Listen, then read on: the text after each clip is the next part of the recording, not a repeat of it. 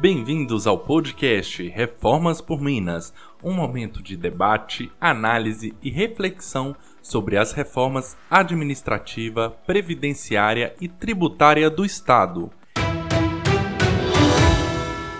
Eu sou Breno Ribeiro, jornalista digital do Diário do Comércio. No episódio de hoje, converso com Onofre Alves Batista Júnior, professor do mestrado e doutorado em Direito da Universidade Federal de Minas Gerais, sobre a reforma tributária. Olá, Onofre, seja bem-vindo ao podcast Reformas por Minas. Eu já vou começar aí a nossa conversa puxando uma pergunta que é em relação ao setor de serviços. Há um temor aí de que pode haver o um aumento da tributação para este segmento. É real este reflexo?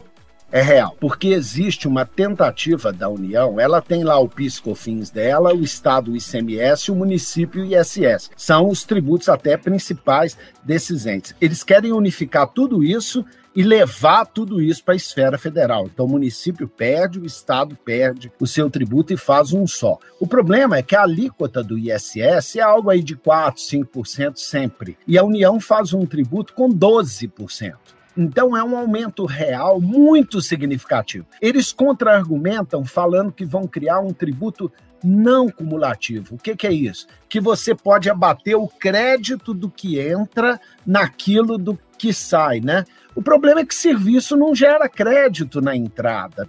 E que tem é comércio, que você compra uma mercadoria e vende. Então, o setor de serviço estima-se deve ter um aumento substancial, em torno aí de 6%. E olha bem, educação, saúde, transporte, isso tudo deve ter um incremento de alíquota muito alta. E olha bem, se você pega a proposta do Guedes, que é de tirar descontos de educação, saúde do imposto de renda, você vê o que, que isso vai fazer com a classe média. Porque a maior parte do orçamento da classe média é que é exatamente saúde, educação. Então, a compressão da classe média deve ser avassaladora. Isso daí não é apresentado. Você vê a classe mais pobre que usa SUS, educação pública, ela não vai sentir tanto quanto a classe média. E a classe alta, né, o consumo na classe alta não significa praticamente nada. Então veja que esse movimento deve encarecer demais o serviço e deve comprimir em excesso a classe média. Perfeito. Hoje o nosso sistema financeiro, ele conta com muitos impostos, né? A reforma tributária, ela prevê uma simplificação desses impostos? Ela pode acontecer aí uma redução ou o oposto, aumentar essa carga tributária? Simplificação de verdade teria que pegar as 82 contribuições federais e acabar com elas. Eles estão preocupados com o tributo dos estados e dos municípios, quando a União tem, por exemplo, mais de 80 contribuições. Então veja que é muito curioso isso. Por que, que eles estão preocupados com o tributo do Estado e dos municípios e não com o deles, que é os mais complexos? Quer ver? A União tem uma CSLL e um imposto de renda. Por que dois tributos sobre a renda? Ela tem Sebrae, Fulmural, Senai, não sei o quê, não sei quantas contribuições que fazem essas empresas terem aquele setor tributário gigantesco para dar conta, e isso ela não está mexendo. Ela está preocupada com o ICMS dos estados e com o ISS dos municípios. O que que isso, na verdade, é?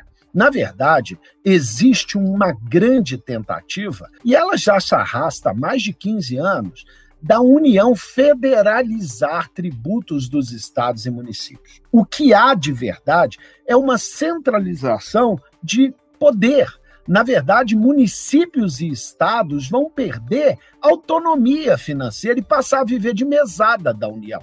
Ela legisla e cuida de tributos. Isso é um atentado grave contra a democracia. Porque o que segura a democracia num país grande é exatamente a separação vertical de poderes. É você ter municípios fortes, que isso a população sente, estados fortes, né?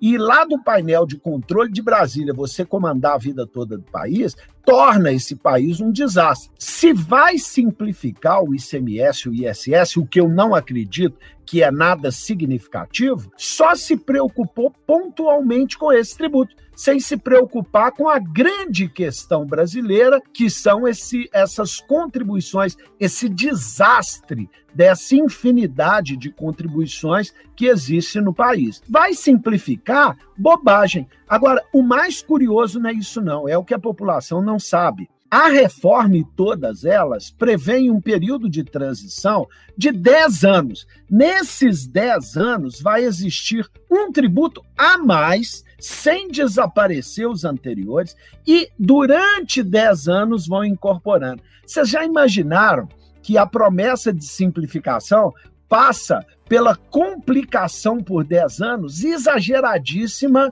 para no futuro, sabe-se lá, e a gente sabe que nunca acontece, depois dilata, fica adiando e tal. Nós passamos 10 anos com um tributo a mais sem desaparecer os antigos. É como se fosse assim: ó, eu vou te prometer o purgatório, mas você vai fazer um estágio de 10 anos nos infernos. Isso é o caos, não simplifica nada. Nós vamos passar 10 anos de terror tributário. É isso que eu digo que não há simplificação nenhuma.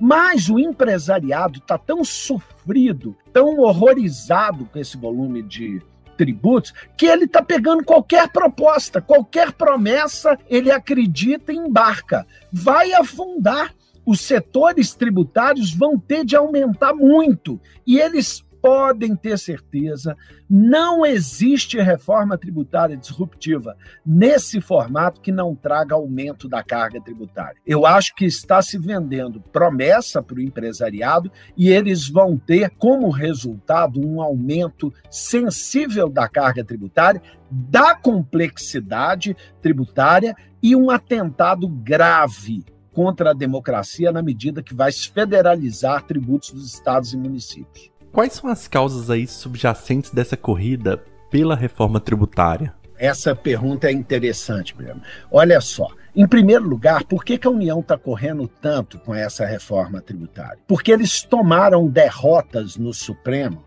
o ICMS na base de cálculo da PIS/COFINS, ISS na base de cálculo da PIS/COFINS, tomaram derrotas bilionárias no Supremo Tribunal Federal porque estavam tributando o que não podia tributar. O que eles querem, isso declaradamente está na exposição de motivos, é criar um novo tributo que compense essas perdas, só que esses são tributos que eles não deviam ter. E na hora que fazem o cálculo de ah, não está aumentando, estão botando lá tributos que não deviam existir, como essa questão do ICMS na base da PIS/COFINS. Ponto 1. Um. Ponto número 2 a questão da União federalizar tributos estaduais. Eu fiquei escandalizado quando eu vi secretários de Fazenda concordando. É porque o secretário de Fazenda, na maior parte das vezes, ele enxerga o curto prazo. Mas se você olhar para o Estado e para o município no longo prazo, é, é um desastre, porque você tira o poder de tributar dos estados e municípios e bota tudo no painel de controle de Brasília. Isso daí, a meu ver, é um ataque, uma ofensa ao princípio federativo e à separação vertical dos poderes. Essa é uma segunda razão. Querem federalizar tributos. Uma terceira razão. Essa é, reforma proposta é como se fosse, não que ela seja é, de todo o resultado final daqui a 10 anos seja ruim, não, até que não, mas daqui a 10 anos. Mas essa reforma é como se fosse uma cortina de fumaça sobre questões que são necessárias. Eu vou dar um exemplo. No Brasil, se taxa herança, é, Minas Gerais, 5%. O mundo inteiro taxa 50%, 40%, 70%. Eu não estou dizendo que a gente deve taxar herança, aumentar tributo, em hipótese nenhuma.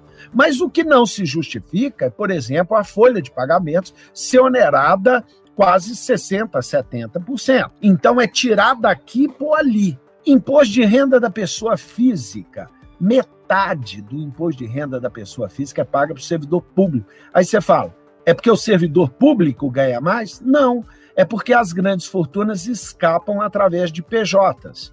E aí, se mexe com uma forma de tributar isso? Não, não se tem proposta para isso. Isso não está no horizonte. Existe proposta, por exemplo, para corrigir a tributação do imposto de renda que ao invés de tributar o consumo como se está tributando em excesso, no mundo inteiro civilizado se tributa a renda, não é mais do que o, o consumo.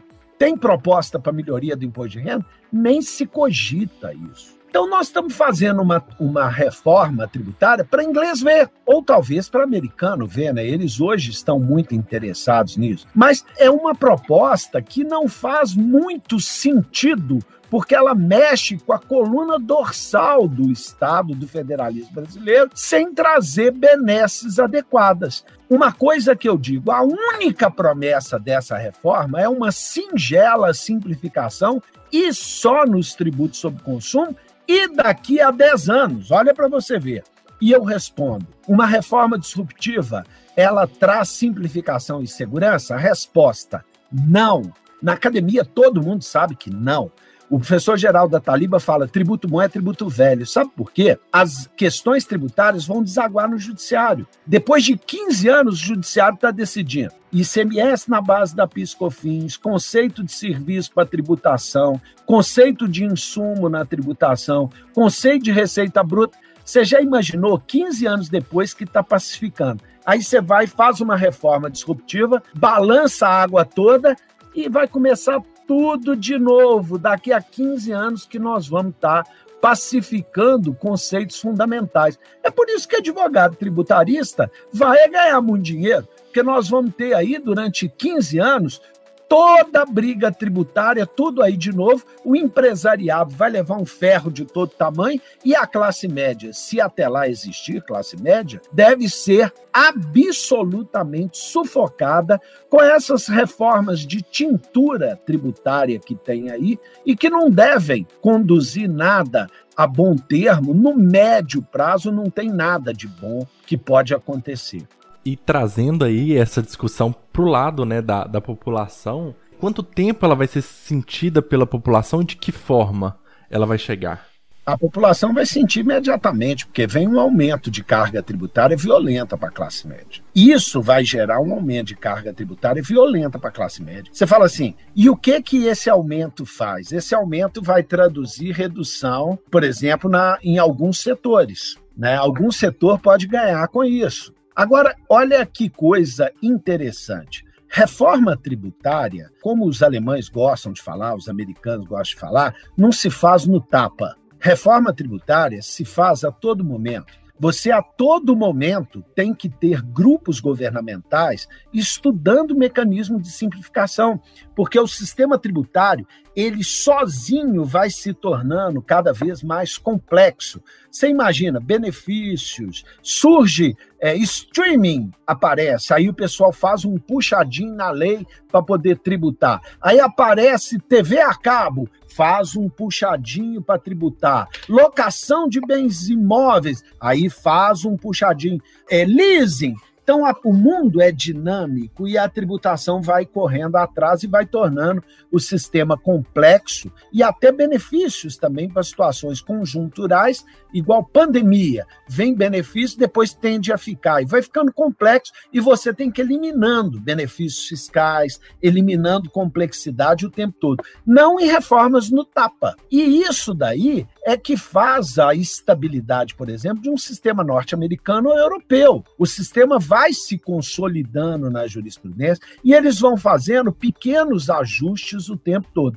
Essa tentativa de descobrir a roda de forma disruptiva, ela só faz o que sempre aconteceu no Brasil, gerar aumento de carga tributária. Como mais uma vez, como eu digo, os alemães e os americanos falam, né? Reforma tributária disruptiva só se faz em ditadura ou com um aumento de carga tributária enorme. Então, eu acredito que a população vai sentir a realidade dessas propostas logo com um ano, dois anos. Vai ver que ficou é muito mais complexo e que aumentou significativamente a carga tributária. Essa proposta, como a PEC 45, por mais bem intencionado que sejam alguns dos seus idealizadores, ela é o cavalo de Troia do sistema tributário. Ela deve causar um desastre sob o ponto de vista tributário.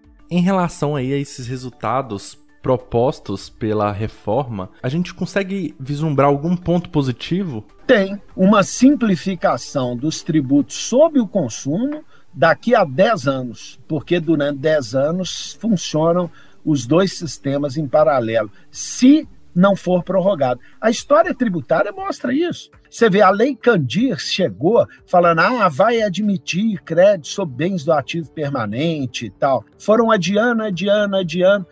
Cara, ela é da década de 90, já adiaram para 2033. Ora, todo mundo sabe, a CPMF foi para existir dois aninhos lá, ficou existiu mais de dez. Tudo é sempre assim. Você faz uma promessa de longo prazo e depois, diante da situação dos cofres públicos, adia aquela benesse. Isso daí, para quem está acostumado a acompanhar a história da tributação, isso aí eu nunca vi exceção. E aí nós vamos de novo cair no mesmo conto do vigário. Falar assim, ó, vai ficar 10 anos os dois tributos, daqui a 10 anos vai estar tá uma felicidade. Mentira! Isso vai ser prorrogado, vai mexer.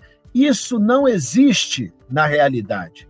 Então, o que nós vamos ter, que é uma promessa daqui a 10 anos de simplificação só dos tributos sobre consumo, pode ter certeza que não vai acontecer. Então, em tese, teoricamente, é uma proposta que traz algum benefício, pontual, só para isso que eu falei. Agora, os efeitos danosos são assustadores. E eu volto a repetir: o mais danoso de tudo é, por exemplo, o município perder o seu ISS e passar a viver de mesada da União. É o Estado perder o seu ICMS que vai ser federalizado e passar a viver de mesada da União. Podem ter certeza que o país deve piorar muito com esse formato. Imaginem vocês se não existissem os governadores, se não existissem o prefeito, mas que todo o país fosse comandado do painel de controle de Brasília, que desastre que nós teríamos nesse país. Bem ou mal, entra governante, sai governante, cada vez mais fica certo que a separação vertical de poderes é o ideal no país. Pegue os últimos todos presidentes, com o atual e tudo, imagine se você ia querer o país governado por um deles, que uma hora vem, o que você gosta menos, escolha nesse espectro. Imagine se ele sozinho estivesse controlando o país inteiro do painel de controle de Brasília. Seja de esquerda, seja de direita, seja de facção ideológica que for, o resultado e a resposta só pode ser um desastre. A autonomia dos estados ela é usurpada pela federalização do principal tributo estadual e do principal tributo municipal. Eu acho isso um completo atentado ao federalismo e à democracia no país. No longo prazo, isso daí vai ser uma tragédia. Já trazendo é, a nossa conversa para uma finalização, eu te pergunto: nós estamos num momento ideal para realizar essa, essa reforma ou ela nem deveria ser feita? Como é que nós estamos nisso aí? Olha, em momento de pandemia, a própria Constituição fala uma coisa, ela fala em estado de sítio, estado de defesa, não se faz emenda constitucional. É porque em momento de crise não se mexe na estrutura de um Estado, porque só sai bobagem. E se você olhar na Constituição, calamidade está lá como uma das situações de estado de defesa. Então, numa época de pandemia, você mexer na estrutura nevrálgica de um Estado, isso é um completo disparate. Para nós que temos uma ideia do que seja constitucionalismo, isso para nós é um disparate. Não se mexe na coluna vertebral de um Estado em período de pandemia. O resultado só pode ser um desastre. Esse é um primeiro ponto. Segundo ponto, no momento onde os cofres públicos estão sangrando, onde o Estado está tendo de gastar horrores, no mundo inteiro estão endividando. A Europa não está aumentando tributo, está fazendo dívida pública e propondo um alongamento de 30 anos. O Brasil propõe aumento tributário. Você sabe o que, que isso deve gerar? Nós estamos vivendo uma crise de consumo. Na hora que você tributa em excesso, a crise de consumo se agrava, porque você tira dinheiro. Se a crise de consumo se agrava, o consumo se agrava, você gera desemprego. Na hora que você gera desemprego, você agrava a crise de consumo. Isso daí vai fazendo uma espiral que a gente chama de espiral recessiva, que vai levar o país à bancarrota. Eu não tenho dúvida alguma de que um aumento de carga tributária levará o país à bancarrota. E a saída proposta para essa crise do Brasil pós-pandemia está sendo mexer na carga tributária. Agora, será que alguém acredita que numa crise do Tesouro dessa, eles não vão aumentar a carga tributária ou buscar uma saída para o déficit público através de aumento tributário, coisa que o mundo inteiro não está fazendo, vai acontecer no Brasil. O resultado deve ser, pelo viés tributário, um agravamento grave grave da recessão. Vai todo mundo sair da recessão, menos o Brasil. Sob o ponto de vista dos estudiosos do direito tributário, tudo isso é um desastre inimaginável. A academia ela chora, lamenta com tudo isso que está acontecendo. E mais uma vez eu digo, o empresariado sofrido ele está entrando em qualquer bonde, mesmo que seja para o lugar errado. Então, no desespero, está agarrando a uma tábua de salvação que pode levá-lo para a queda da cachoeira. Enfim, essas visões que eu compartilho não é minha opinião. Se você perguntar para os titulares da USP, titular da UERJ, titular da UFMG, seja onde você rodar, vão todos convergir nessa opinião. Eu não sei quem conduz o pensamento, a inteligência desse processo, mas, na minha opinião, está conduzindo o Brasil para um desastre. Bom, Onofre, eu gostaria de agradecer a sua participação aí em nossa discussão sobre a reforma tributária. Espero que tenha sido interessante. Muito obrigado, Breno. Um abraço. O Reformas por Minas é um projeto especial do Diário do Comércio. Você pode acompanhar este e outros conteúdos em nosso site juntosporminas.com.br barra Reformas por Minas. Até a próxima edição. Produzido por Breno Ribeiro e editado por Ana Carolina Dias.